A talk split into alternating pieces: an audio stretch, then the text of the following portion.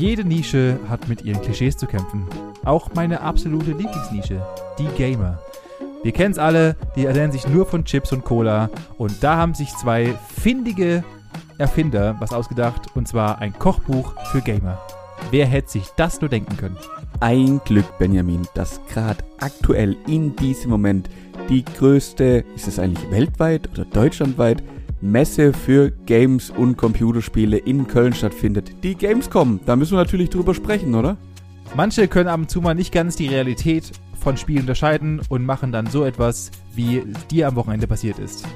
Anscheinend findet wohl irgendjemand richtig witzig, mal kurz sein halbes Auto zu zerlegen. Wer kommt denn heute noch auf solche Ideen?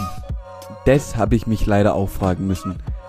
Was man sich aber auch öfters mal wieder die Frage stellt, ist, warum kaufen Menschen eigentlich immer so billigen Kruscht? Das heißt doch immer, wer billig kauft, kauft zweimal. Und wenn wir schon beim Bezahlen sind, dann bleiben wir bei dem, was wir einfach alle zahlen müssen, die GEZ. Aus gegebenen Anlass müssen wir natürlich auch darüber reden und Manu hat hier mal alles wunderbar zusammengefasst.